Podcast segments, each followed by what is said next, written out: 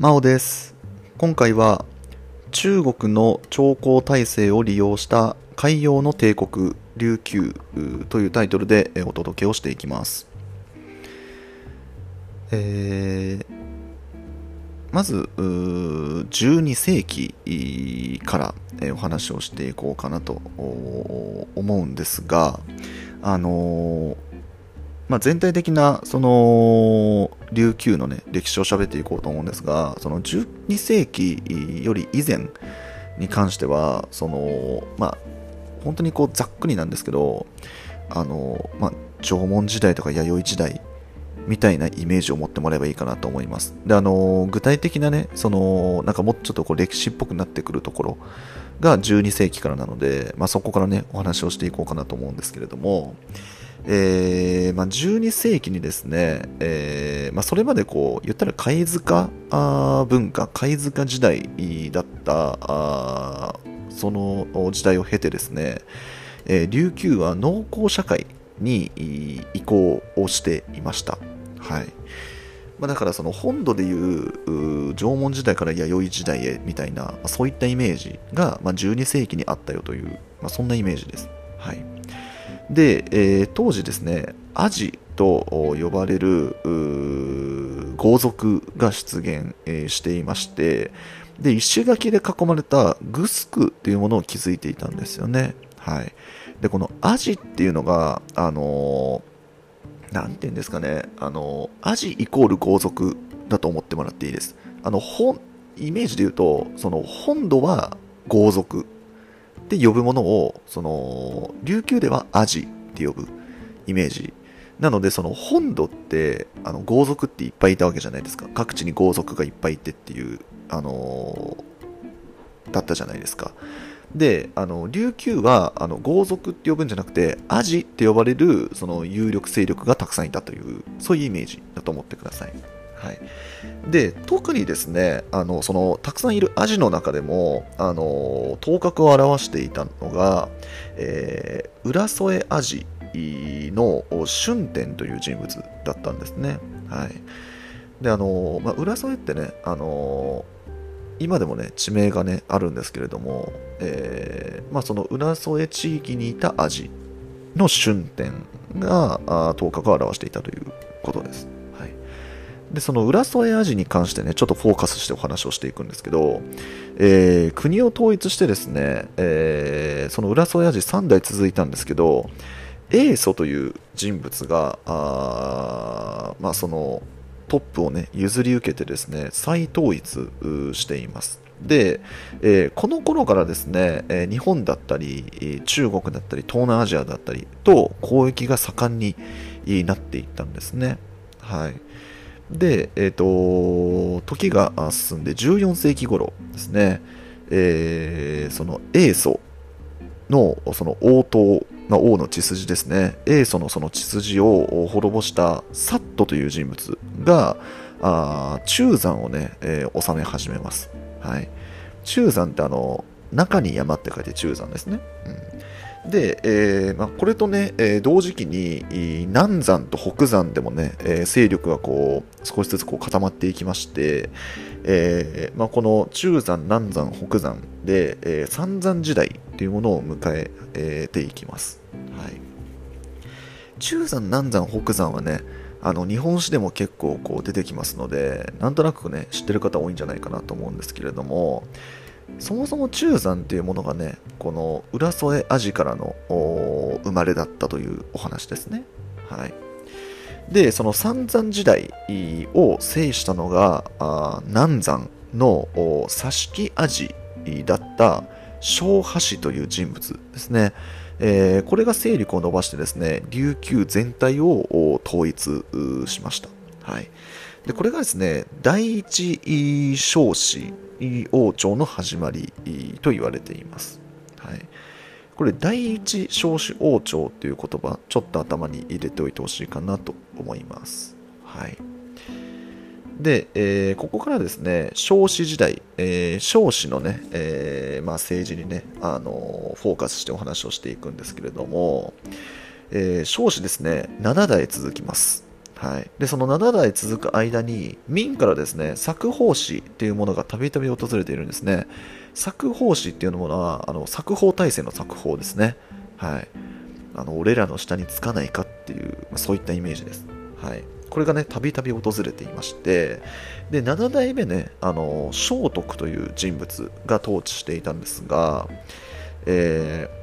ー、この聖徳がその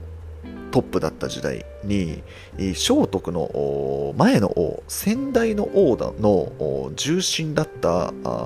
金丸という人物が、えー、荘園という人、あのー、名前で、えー、新たに即位します。はい、で、あのー、この荘園という人物が即位したところから第二少子王朝というものが始まったというふうに言われていてあのこれどういうことかっていうと、あのー、第一少子王朝がその昭和氏という人物から、まあ、始まったわけじゃないですか。で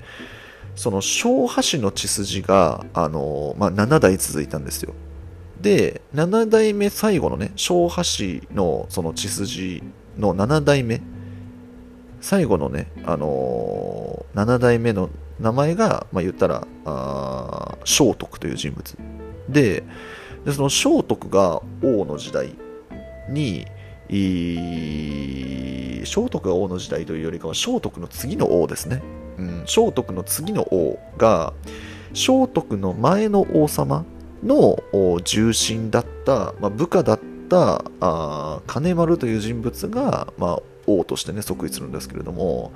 まあ、その金丸が即位するときに荘園って名乗ったと、はい、いうことなんですよね。なのでその血筋が変わってるんですよ。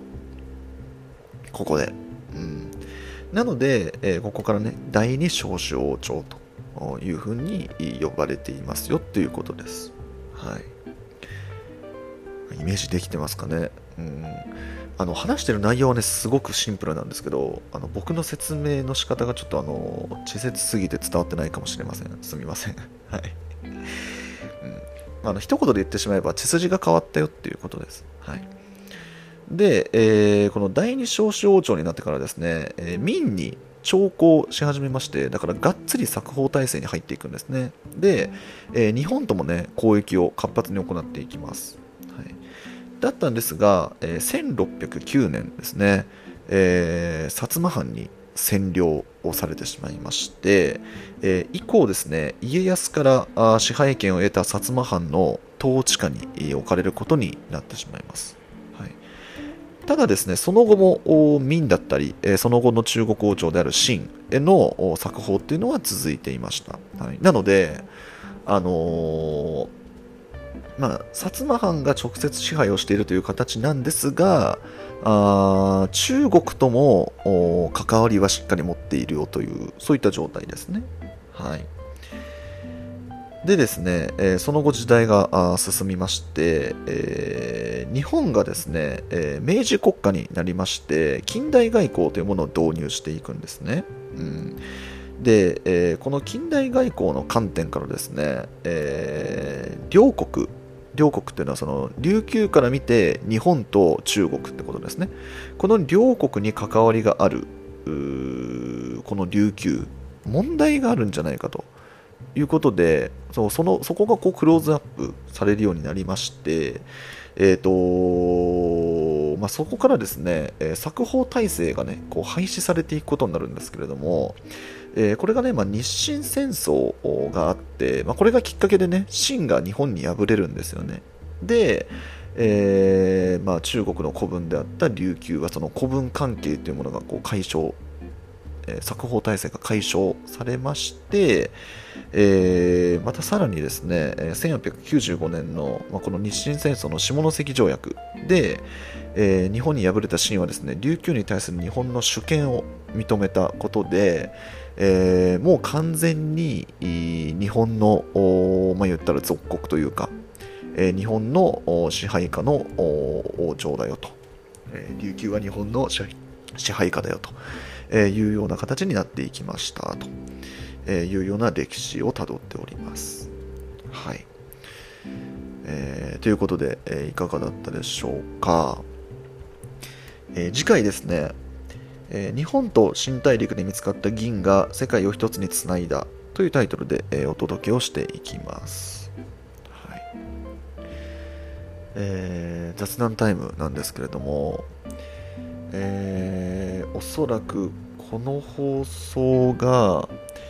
えー公開されているのが何曜日ですかね、えっ、と、水曜日とかかな？に、あの、公開してるかなと思うんですが、えーちょっと気温のね、こう、寒暖差が激しくなりそうな予報になっていますね。はい。あの、今これ僕撮ってるの日曜日なんですけど、日曜日の段階ではね、こうすごくあの寒暖差が激しそうな、えー天気予報になっていますので、えー皆さん気をつけてくださいね。はい。で、あとですね、えー今日が日曜日で、えーと、まあ、一昨日がね、ちょうど金曜日になるんですけれども、大雨、えー暴風がすごかったですね。えーあのーいや、すごかったです。はい。それだけなんですけど、あのーなんて言うんですかね、まあ、今後ね、あの梅雨もね、あの本格的になっていくでしょうし、あのーま僕らの生活にね、こう天候っていうものがね、こうすごくこう影響を与えてくる時期に入ってくるのかなと思うので、まあ、体調もそうですけどね、あのー振り回されないように、あのー事前の準備なんかをね、しっかりして過ごしていけたらいいなと思いますね。はい。まあ、そう言いながら僕は全然それができてなくて、